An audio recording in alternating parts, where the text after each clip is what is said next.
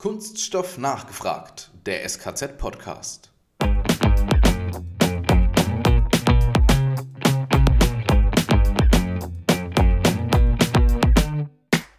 Mit künstlicher Intelligenz wird eigentlich ein individueller ähm, Tutor simuliert. Das ist das Schöne und deswegen ist das so gut geeignet äh, für ähm, Bereiche, in denen es sehr, sehr unterschiedliche Voraussetzungen gibt. Und das ist ja in der Weiterbildung der Fall. Allerdings natürlich auch in der Hochschulausbildung, wo wir es auch einsetzen werden.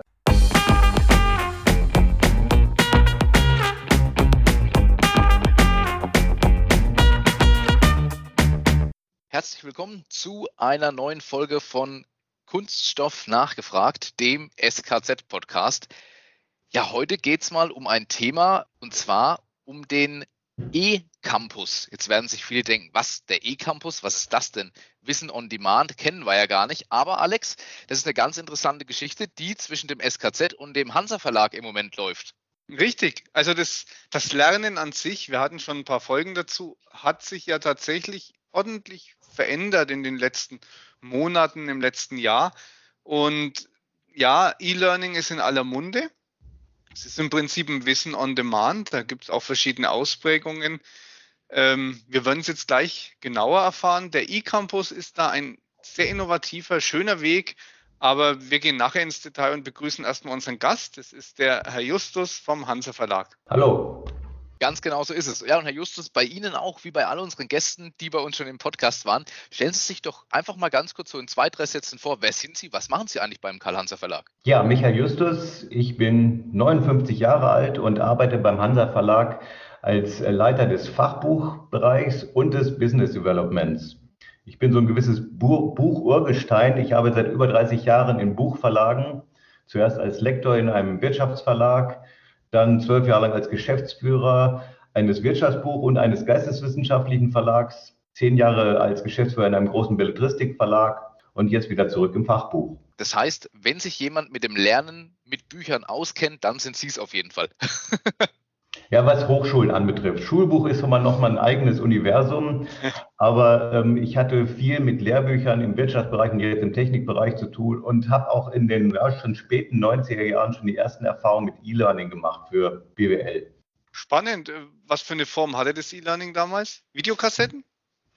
Äh, Videokassetten waren es nicht mehr, das waren schon CD-ROMs. Das waren tatsächlich ah. interaktive Kurse. Das lief damals ja noch mit dem ähm, Begriff CBT, Computer-Based Training. Mhm. Und dann haben wir Kurse gemacht zu Kostenrechnung, Marketing und solchen Dingen. Damals mit Siemens zusammen. Sehr spannend. Also wir hatten es ja schon, E-Learning insgesamt hat ja jetzt einen, einen nicht nur kleinen Hype. Ne? Das war schon ein großer Hype, der jetzt da aufkam. War das aus Ihrer Sicht nur ein kurzer Boom oder bleibt es künftig als fester Bestandteil des Lernens in der universitären, in der beruflichen Weiterbildung? Also ich glaube, jetzt wird es bleiben. Der, der Durchbruch wird ja seit 20 Jahren angekündigt, war immer ganz kurz davor. So richtig ist es dann doch nicht dazu gekommen, mit Ausnahme von ein paar Bereichen. Aber jetzt, glaube ich, bleibt weil insbesondere die Personalchefs jetzt äh, sehen können, wie effizient und auch evaluierbar das Ganze ist. Also evaluierbar meine ich damit, der Lernerfolg ist tatsächlich überprüfbar und äh, das Ganze kann auch sehr kostengünstig für die Lernenden und für die Personalchefs eingesetzt werden und hat damit äh, unschlagbare Vorteile. Also insbesondere der äh, Punkt, es ist überprüfbar, was tatsächlich hängen geblieben ist, ist bei E-Learning ein Riesenvorteil. Ja, und natürlich die beiden, die beiden Grundvorteile, ne? so, so eine gewisse zeitliche Flexibilität auf Seiten des Lernens und auch das übliche Überwinden der Räumle fällt einfach weg. Genau. Und die Hotelübernachtungen und die Klage der Personalchefs, die, die Leute werden zu Kursen geschicken und löten sich dann abends einer Hotelbar zu. Ja, das ist äh, eindeutig ein Argument, das hören wir öfters, ähm, diese vielen Reisen und ähnliches. Ähm, Herr Justus, und das war ja eigentlich auch der Grund, Sie hatten es gerade gesagt, das E-Learning soll jetzt bleiben oder man erwartet, jetzt bleibt es wirklich seit oder nach 20 Jahren.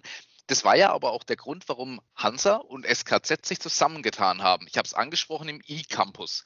Können Sie mal kurz beschreiben, wie, ja, wie kam es so äh, zu der Zusammenarbeit und was ist denn der E-Campus überhaupt? Mal einfach erklärt. Und wir springen da einfach mit rein dazu. Ist ja schließlich eine beidseitige Geschichte. Oh, jetzt, jetzt, jetzt hole ich mal so ein bisschen aus. Sehr gerne. Erstmal ist, ist, eine, ist eine witzige Geschichte, da teilweise sogar. Also zum Hintergrund gehört einfach, dass ähm, nach meiner Einschätzung ein Fachbuchverlag nicht nur ein Fachbuchverlag bleiben äh, kann, sondern sich zu einem digitalen Bildungsdienstleister weiterentwickeln muss. Wir haben gerade auch zum Thema Kunststofftechnik den entsprechenden Inhalt. Wir haben gute Autorenkontakte. Wir haben auch Informationen über den Bedarf. Wir haben aber in der Industrie keinen Zugang zur Zielgruppe und wir haben auch nicht so besonders viel Ahnung, was jetzt der konkrete Bedarf ist. Das sieht beim SKZ ganz anders aus. Sie haben den Zugang zur Zielgruppe und wissen auch äh, seit Jahrzehnten, was der konkrete Bedarf ist. Insofern habe ich äh, erst so eingeschätzt, dass es eine gute Kombination ist, eine gute komplementäre Kombination zwischen unserer Inhaltsexpertise und der Zielgruppenerfahrung und der Erfahrung mit äh, Weiterbildungsbedarf beim SKZ. Und ähm, insofern haben wir uns schon vor der ähm, Corona-Pandemie zu Gesprächen getroffen, weil der schon ähm, in dieser Situation der Bedarf gesehen wird. Und jetzt hat sich das Ganze natürlich nochmal deutlich zugespitzt. So, und dann war ja die Frage, wie bin ich dann aufs SKZ gekommen? Das hat zu tun mit meinen äh, Vorstellungsgesprächen bei Hansa vor dreieinhalb Jahren bin ich in der zweiten Runde aufgefordert worden, so ein 100-Tage-Programm und meine strategische Perspektive darzulegen. Und äh, ich bin ja nun Diplom-Volkswirt, habe zehn Jahre lang im Belletristikverlag gearbeitet. Ich habe von Kunststofftechnik keine Ahnung, aber ich habe einen Bruder, der Kunststofftechnik-Ingenieur ist und seit über 30 Jahren in der Kunststoffindustrie arbeitet. Und den habe ich gefragt, mich zu briefen. Und der hat, dann habe ich dem auch gesagt, na ja, hier digitaler Bildungsdienstleister, dann sagt er, naja, ist ja schön und gut, Hansa Verlag, aber dann musste ich mal mit dem SKZ beschäftigen. Die sind dann nämlich der marktführende Dienstleister. Ich sagte, SK was? Dann hat er mir die Website gezeigt, dann habe ich mich damit auseinandergesetzt und äh, hier der Geschäftsleitung dargelegt, ich würde ganz gerne mit denen eine Partnerschaft starten. Das war in meinem Vorstellungsgespräch, also ein halbes Jahr bevor ich hier angefangen habe. So bin ich aufs SKZ gekommen, durch meinen Bruder guter Mann, Ihr Bruder. Der ja. muss auf jeden Fall noch ein Paket von uns bekommen. Ja, ich sage ihm mal, er soll sich schon mal warm anziehen, dass er vielleicht ja. irgendwann einen Podcast bestreitet, ja. Da ist unser Vertriebler zuständig, aber der trauert noch dem Zusammenlöten an der Hotelbar kurz hinterher. Deswegen äh, gehe lieber ich zur nächsten Frage auf. Ähm, das ist ja ein, ein adaptives Online-Lernen, an dem wir da jetzt sitzen. Können Sie uns ein paar Schlagworte zum System sagen? Ja, das System äh, ist von der Firma Area 9. Die Plattform heißt Rhapsode. Area 9 eine dänische Firma und äh, soweit ich das recherchieren konnte, die, die technisch führende Plattform wie dieses Konzept adaptives Lernen, Adaptive Learning. Was ist das? Das ist ähm, eine Technik, die mit Einsatz von künstlicher Intelligenz sich anpasst an den Wissensstand und den Lernerfolg des einzelnen Lernenden und diese Lernenden dann dementsprechend auf individuelle Lernpfade schickt. Das heißt also, man gibt eine Selbsteinschätzung statt. Ich höre ab, man ist Experte oder man ist Anfänger, muss dann aber einzelne Aufgaben lösen. Damit werden praktisch Daten erhoben, die liest diese KI aus und sagt dann, hm, ich glaube hier, dieser Kandidat soll hier nochmal eine Schleife ziehen und ein anderer Kandidat, der weiß das schon, der kann vielleicht auch mal eine Lernressource, also eine Wissensvermittlung sogar überspringen, weil er das schon weiß. Und das Ganze wird dann iterativ so lange gemacht, bis dann die Lernziele alle erreicht sind. Deswegen haben wir uns in der Bewerbung des eCampus auch weit aus dem Fenster gelegt und versprochen, dass 100 Prozent Lernerfolg garantiert werden kann weil sonst lässt einen das System auch gar nicht aus den Klauen. Das ist der große Vorteil. Das System kommt ursprünglich aus der Medizinausbildung und da muss es ja so sein. Und wenn wir uns vorstellen, da man liegt auf dem OP-Tisch und der ähm, Chirurg weiß nicht so richtig, wo die Aorta verläuft, na, nicht so toll. Und äh, das, ja. und ähm, da hat sich das System entwickelt. Das ist äh, schon aus den 90er Jahren, wurde damals verkauft an dem großen US-Bildungsverlag McGraw-Hill, wurde da eingesetzt. Aber der Gründer von Area 9 hat dann etwas sehr Vorausschauendes getan. Der hat sich im Vertrag mit McGraw-Hill eine Rückkaufoption für den, den Source Code äh, gesichert und durfte dann mit einer Schamfrist von fünf Jahren damit sein eigenes Unternehmen gründen. Und da er Däne ist, hat er das in Kopenhagen gemacht und die Finanzierung bekommt er vom dänischen Staatsfonds und jetzt auch von äh, Lego Venture Capital. Die stecken da große Beträge rein. Da sind hunderte Entwickler beschäftigt. Das lässt sich also so ohne weiteres nicht kopieren und deswegen haben wir nie darüber nachgedacht, irgendwas eigenes zu programmieren, sondern haben lieber dieses System, das sich so ohne weiteres nicht kopieren lässt, lizenziert. Area 9, vielleicht ganz interessant, hat äh, jetzt auch eine Ausschreibung der Kultusministerkonferenz äh, gewonnen. Die äh, Kultusminister haben sich zusammengetan, haben gesagt, so wir wollen KI-gestütztes Lernen an Schulen ausprobieren. Und in der Ausschreibung, äh, an der Ausschreibung haben sich 17 Unternehmen beteiligt und Era 9 hat jetzt gewonnen und es laufen jetzt Pilotprodukte für den Einsatz an, äh, Projekte für den Einsatz an Schulen in Mecklenburg-Vorpommern und in Sachsen. Das ist, das ist das, das Unternehmen, das wir uns eingeguckt haben und die Plattform, mit der wir da zusammenarbeiten. Und als jemand, der es ja dann zu Anfang testen durfte, ich kann bestätigen, das System lässt nicht locker, bis man es kann. Ja, das, das nervt manchmal sogar so ein bisschen. Wir merken das vor allen Dingen, wenn wir das Experten, also Hochschullehrern zum Prüfen geben, die sagen, Mensch, wie navigiert man dann? Ich würde das gerne überspringen. Da macht das System aber nicht mit. Das liegt einfach daran, dass die in der wissenschaftlichen Begleitung äh, festgestellt haben, na, das Gefährlichste, was passieren kann, ist die sogenannte Unconscious Inkompetenz, also unbewusste Inkompetenz. Wir müssen nur wieder an den Chirurgen denken, dann ist das sofort einleuchtend. Und das soll auf jeden Fall vermieden werden. Insofern äh, gibt man zwar eine Selbstabschätzung ab, die wird aber immer wieder überprüft. Und jetzt einfach zu sagen, ich überspringe das mal, weil ich denke, ähm, ich weiß das schon alles, dann sagt das System, ist ja schön und gut, dass du das denkst, jetzt führen wir dir aber mal auf den Zahn.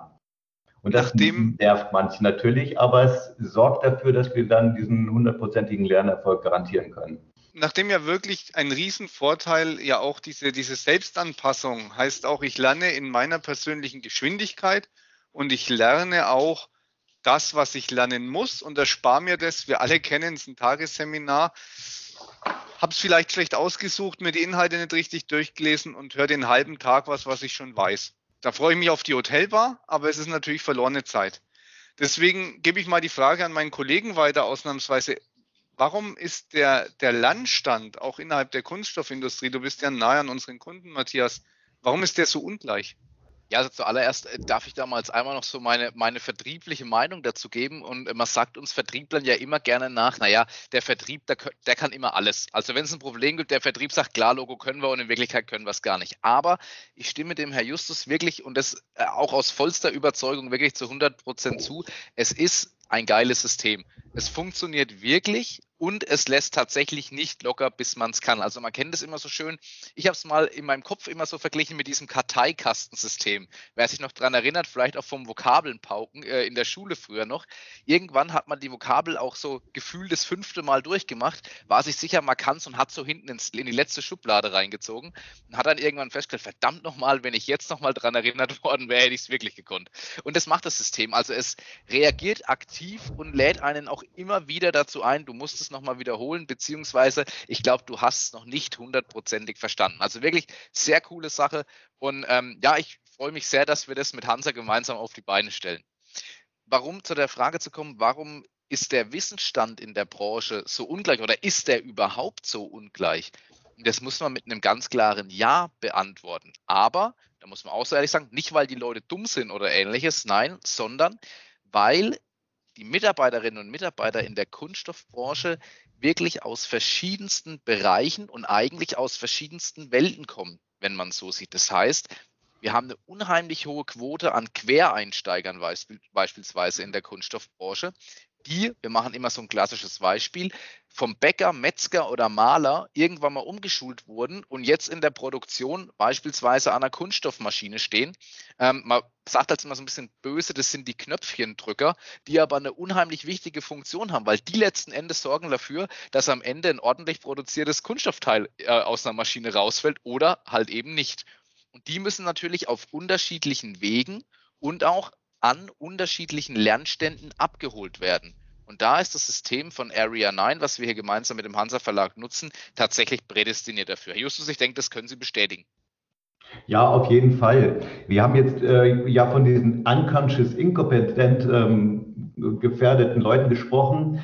Ähm, da wird man gut abgeholt. Umgekehrt ist es aber auch so, dass die Leute, die wirklich schon was wissen, nicht unnötig genervt werden bei den verschiedenen Lernpfaden sieht es so aus, dass diejenigen, die schon Voraussetzungen haben, die werden durch ein Programm möglicherweise in 20 Minuten durchgelotst. Diejenigen, die es nicht haben, brauchen eine Stunde. Das heißt, es ist ganz gut prädestiniert für die unterschiedlichen Voraussetzungen, dass man die Leute individuell abholt und dann ähm, ein Profi, der es alles drauf hat, auch ähm, relativ schnell wieder entlässt und sagt, du hast es drauf, alles wunderbar und diejenigen, die diese Voraussetzungen nicht haben, dann intensiver trainiert. Das heißt also, mit künstlicher Intelligenz wird eigentlich ein individueller ähm, Tutor simuliert. Das ist das Schöne und deswegen ist das so gut geeignet äh, für ähm, Bereiche, in denen es sehr, sehr unterschiedliche Voraussetzungen gibt. Und das ist ja in der Weiterbildung der Fall. Allerdings natürlich auch in der Hochschulausbildung, wo wir es auch einsetzen werden, zum Beispiel beim äh, Problemfach Mathematik, wo die Dozenten ja auch immer über sehr, sehr unterschiedliche Eingangsvoraussetzungen klagen. Und da setzen wir es dann für so Mathe-Vorkurse ein, bei denen das System dafür sorgen soll, dass die gleichen Startvoraussetzungen dann auch geschaffen werden. Also das Schöne ist, ein Quereinsteiger kann genauso Kunststoffwissen ähm, aufbauen, wie ein jemand, der mal Kunststofftechnik studiert hat, sein Wissen auf dem neuesten Stand bringen kann, ein bisschen wiederholen, weil wenn er jetzt sehr in dem Bereich gearbeitet hat, einige Sachen vielleicht nicht mehr klar war, der da würde das System helfen, die Lücke zu identifizieren und diese zu schließen. Richtig. Um die beiden Schlagworte da aus der Didaktik zu nennen, die da genannt werden, für Upskilling, also praktisch ein Wissensstand herzustellen and Reskilling. Das heißt also verschüttetes Wissen reaktivieren. Genau so ist es. Und dieses Wissen nicht nur reaktivieren, ich erweitere es mal noch und sage auch, ja, tatsächlich auch so ein bisschen vergolden, das Wissen und ein bisschen, ja, sogar noch erweitern. Also es ist ein unheimlich interessantes Produkt. Und jetzt muss man dazu sagen, die, den Werbeslot darf ich einführen.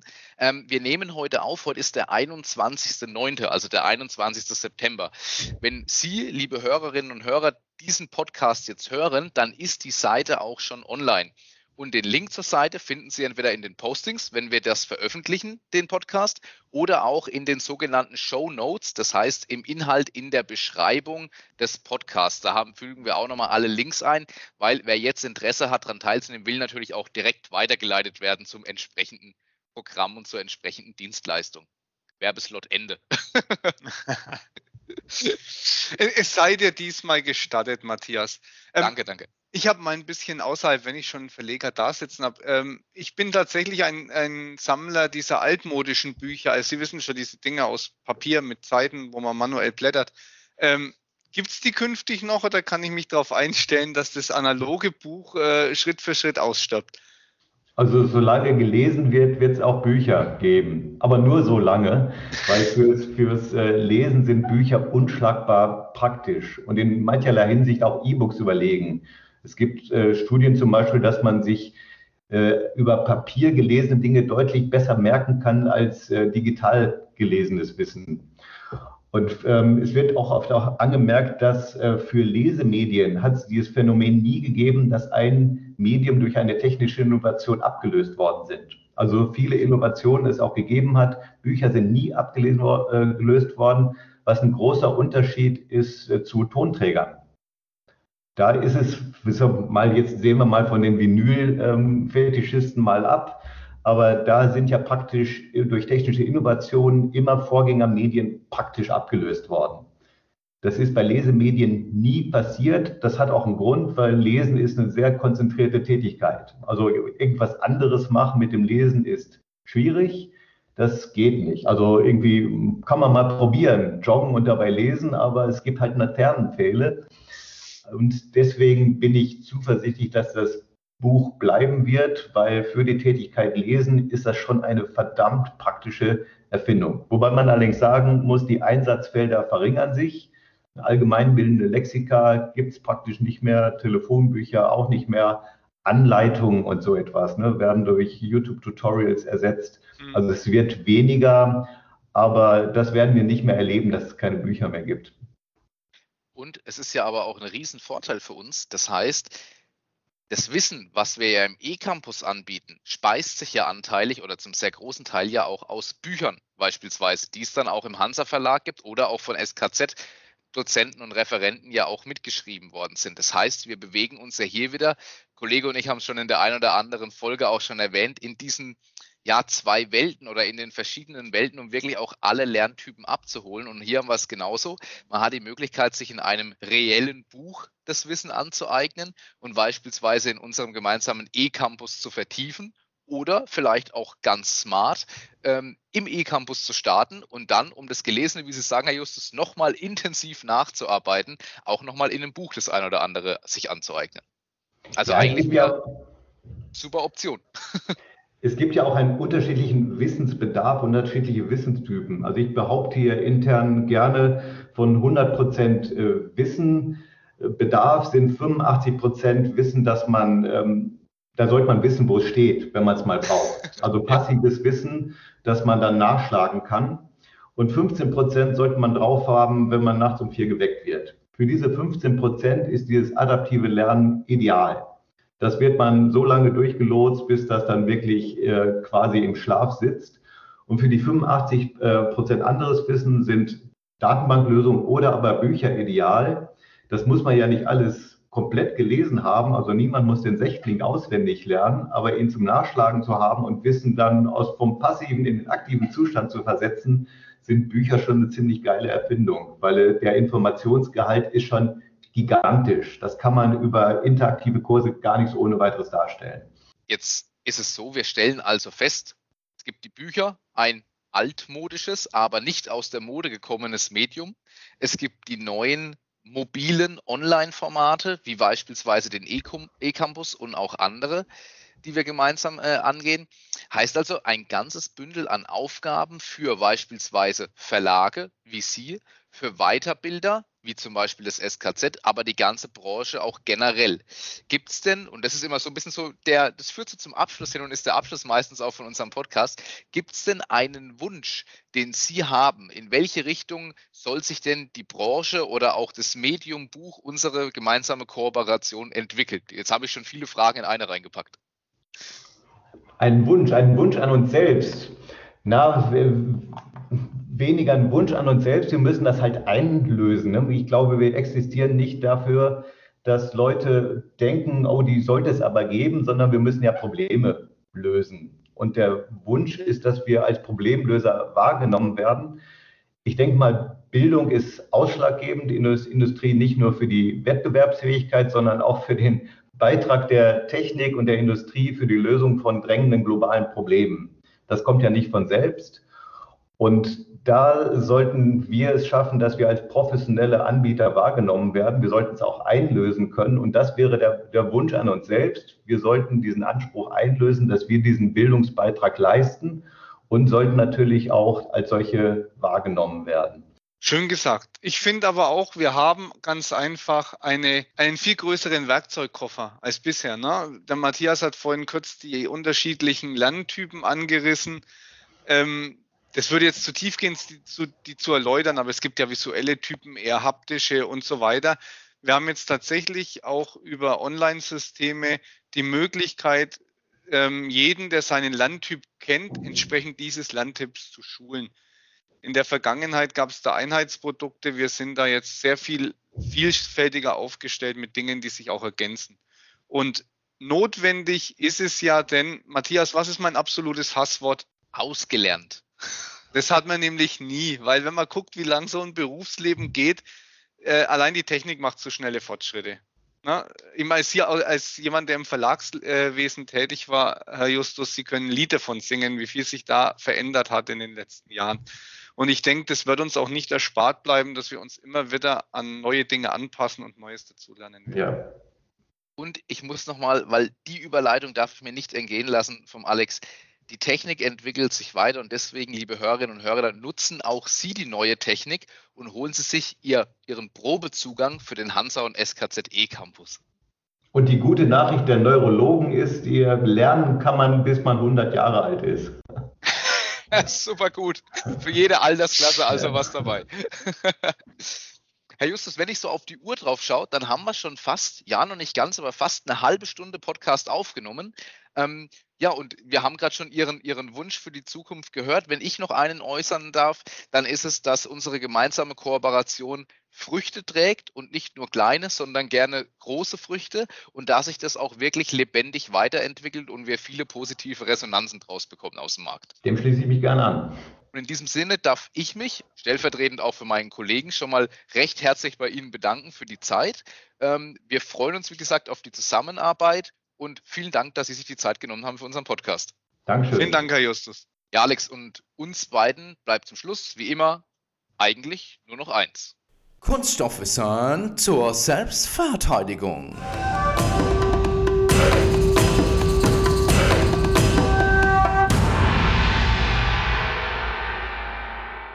Kriege ich jetzt eigentlich am besten den Übergang hin von Kunststofflernen zu, woraus ist eigentlich meine Zahnbürste? Ach ja, vielleicht Zähne putzen, muss ich ja auch mal irgendwann lernen. Ist wichtig ab und zu. Ne? also, woraus ist die Zahnbürste? Da greife ich ein bisschen in die Geschichte. Im 18. Jahrhundert, da waren ein absolut dekadentes Accessoire der Reichen Zahnbürsten aus Kuh- oder Pferdehahn. Die Wirkung war begrenzt Zahnschmerzen waren ohnehin damals eine Prüfung Gottes. Ähm, heute wird eher der Besuch beim Zahnarzt verteufelt. Aber dafür sind die Zahnbürsten heute anders. Das ist absolut richtig. Und da schlackert der Denker gerade Biberfall mit den Ohren. Dafür wurden nämlich aus den einfachen Bürsten Hightech-Produkte mit Schwingkopf, abgerundeten Borsten, elektrischem Antrieb oder seit neuestem sogar Ultraschall. Auch die Borsten haben sich übrigens im Laufe der Zeit verändert. Heute sind die nämlich in der Regel aus Polyamid. Das bringt zum einen eine gute Beständigkeit gegen Laugen und trotzdem noch die notwendige Flexibilität bei Kontakt mit Wasser. Denn die klügere Zahnbürste gibt nach. Und natürlich kann es auch auf verschiedene Härtegrade eingestellt werden. Das ist absoluter Vorteil gegenüber Tierhaaren. Also ich bin ganz froh, heute zu leben. Ja, ich auch. So Tierhaare im Mund sind meistens recht unangenehm. also, in diesem Sinne, Macht's gut, euer Matthias und der Alex. Wir hören uns.